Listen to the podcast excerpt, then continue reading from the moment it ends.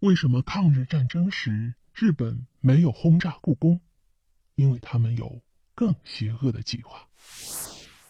俗话说：“擒贼先擒王。”两国交战时，如果能够占据敌国首都，那么基本就宣告另一方失败了。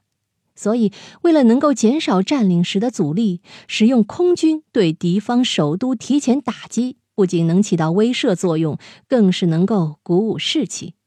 那么，为什么在抗日战争时，日本没有轰炸故宫呢？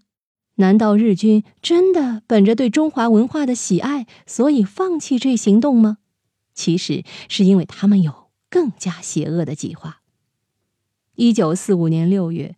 美军攻占日本冲绳岛后，在准备本土决战的同时，日本军方还制定了一份绝密的作战计划，即一旦本土战争失利，他们要将天皇和日本政府秘密护送到中国的日本占领区，以继续战争。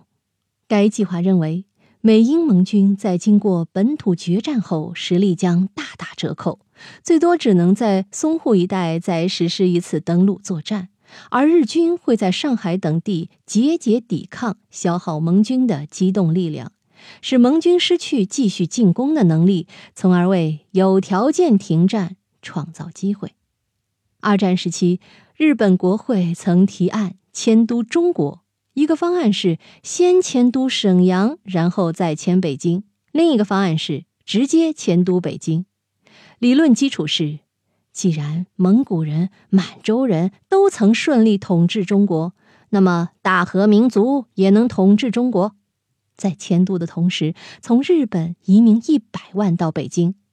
之所以没有执行，主要是负责移民任务的军方考虑到移民百万需要的船只和海上的运输安全不能保证，因此暂不执行，将来再说。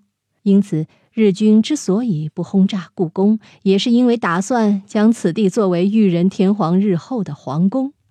还有另外一点是，日本已经扶持了伪满洲国，而故宫可是溥仪的老家。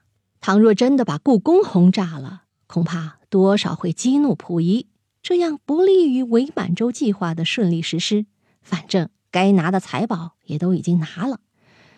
据时任故宫博物院院长马衡战后报告，故宫文物损失：古物馆文物一百九十一箱，文献馆一千七百三十四箱，前秘书处八百二十六箱，颐和园八十九箱，古物陈列所一百一十三箱，总计两千九百五十三箱。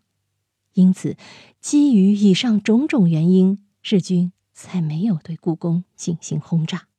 密室里的故事，探寻时光深处的传奇。下期咱继续揭秘。